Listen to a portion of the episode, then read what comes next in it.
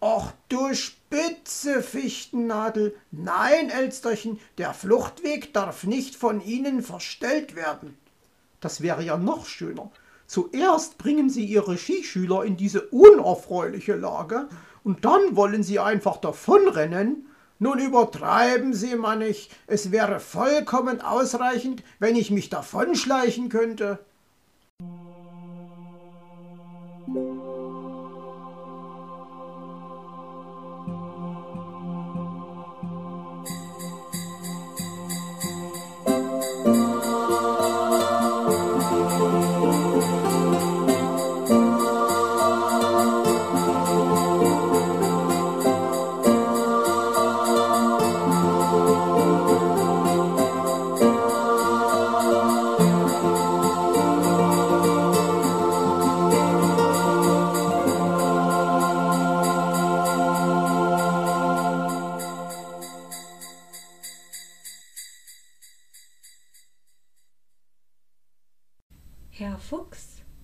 Nun?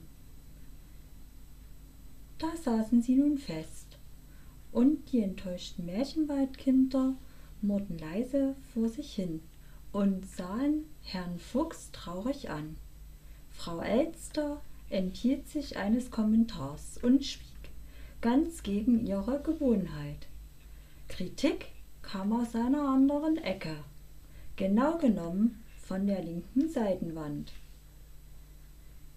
Der Akku hat jetzt schlapp gemacht, weit hat Herr Fuchs uns nicht gebracht, reimte Willi, hab ich notiert, rief Paul und winkte mit dem Bleistift.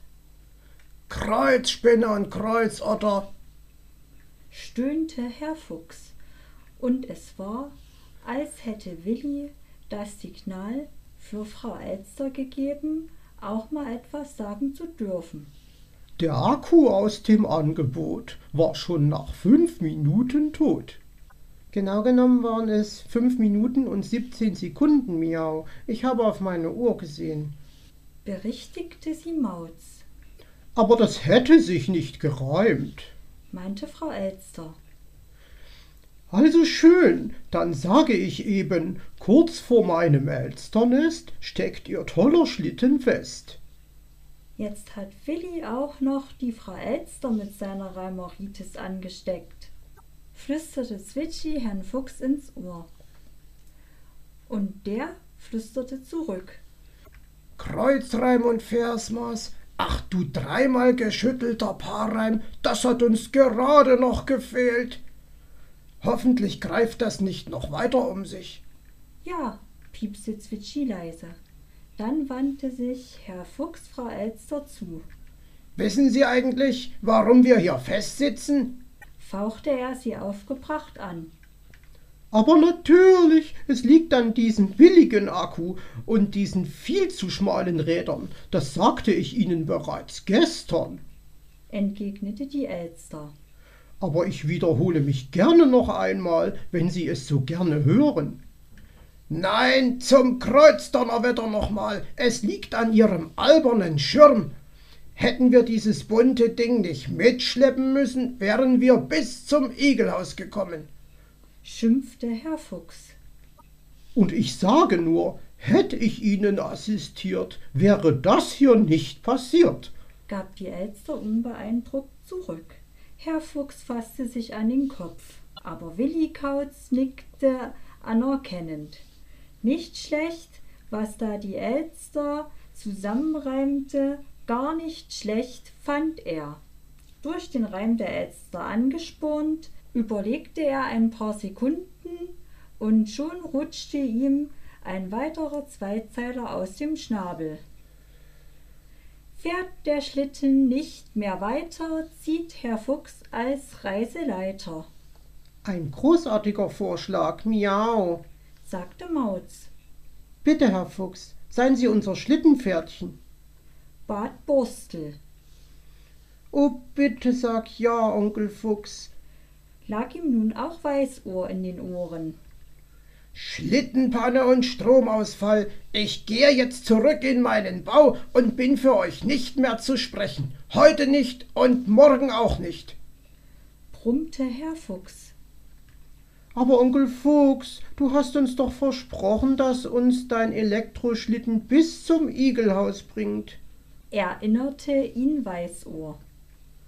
Genau, außerdem sind Sie doch heute unser Lehrer und ein guter Lehrer lässt seine Schüler nicht im Regen stehen. meldete sich Putzi zu Wort. Ihr steht ja nicht im Regen, ihr sitzt dank dieses albernen Regenschirms im Trocknen. erwiderte Herr Fuchs und wollte sich aus dem Staub machen. Nun machen Sie mal einen Punkt, mein Lieber. sagte die Elster und stellte sich ihm in den Weg. Zuerst diesen Schlamassel verursachen und dann verschwinden. So einfach können Sie sich das nicht machen. Doch, ich kann. Passen Sie mal gut auf. entgegnete er und drängte sich an ihr vorbei, Also, das finden wir aber gar nicht schön von Ihnen. sagte Hoppel. Nein, Herr Fuchs, das dürfen Sie nicht. Ein Kapitän darf das sinkende Schiff nicht einfach verlassen und nach Hause schwimmen. Meinte Borstel.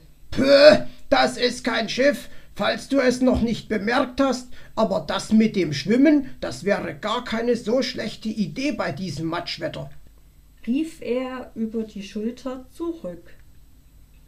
Das nutzte Frau Elster aus und stellte sich ihm wieder vor die Pfoten, Die Kinder haben völlig recht.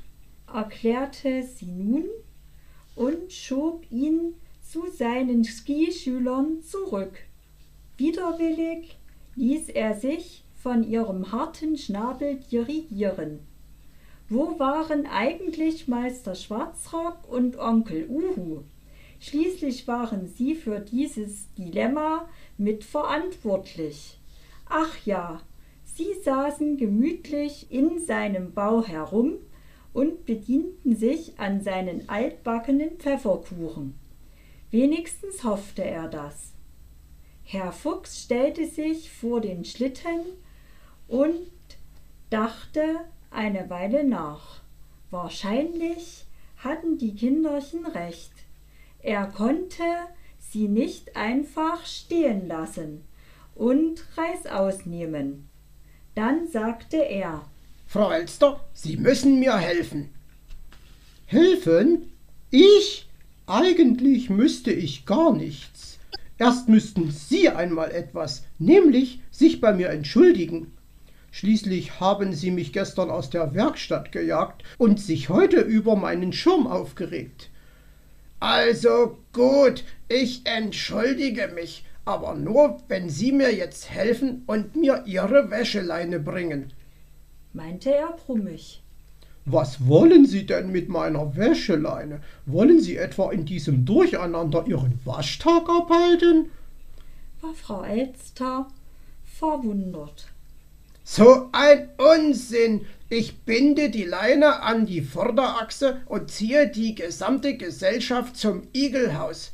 erklärte er, Dann warten Sie, ich hole Sie.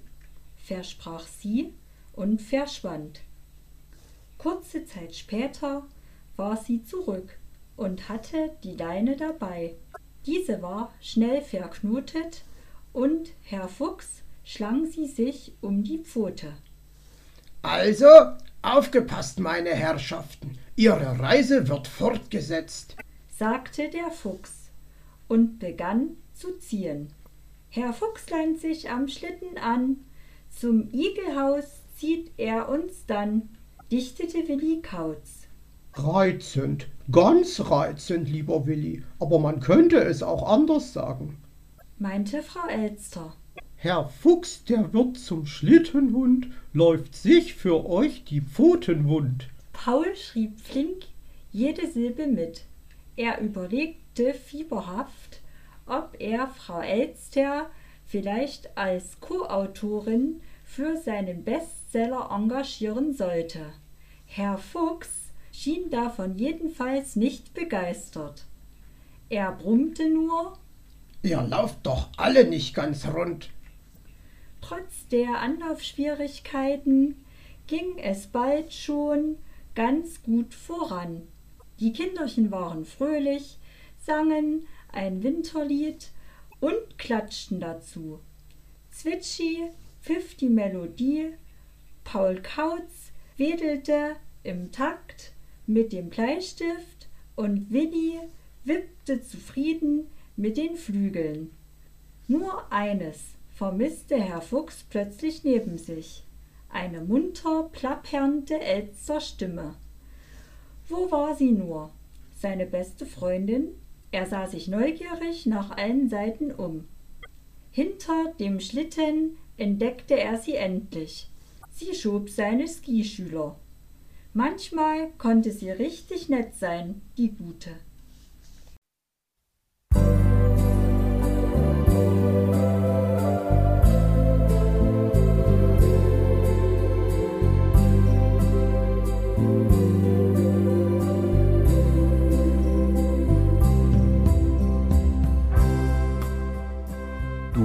Hörtest eine Audioproduktion von Blinzeln Media, zu finden im Internet auf www.blindzellen.org.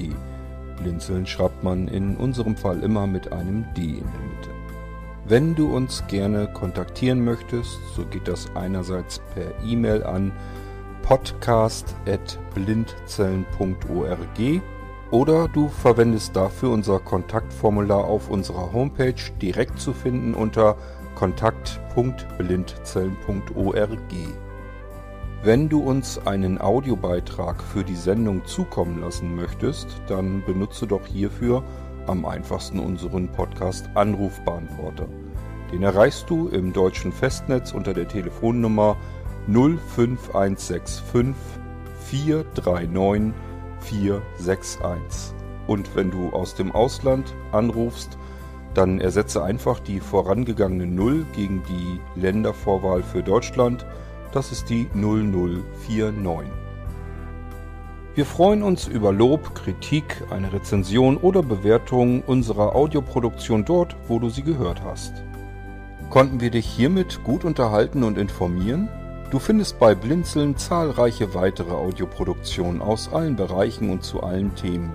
Entweder bei uns auf der Homepage www.blinzeln.org oder dort, wo es Podcasts gibt.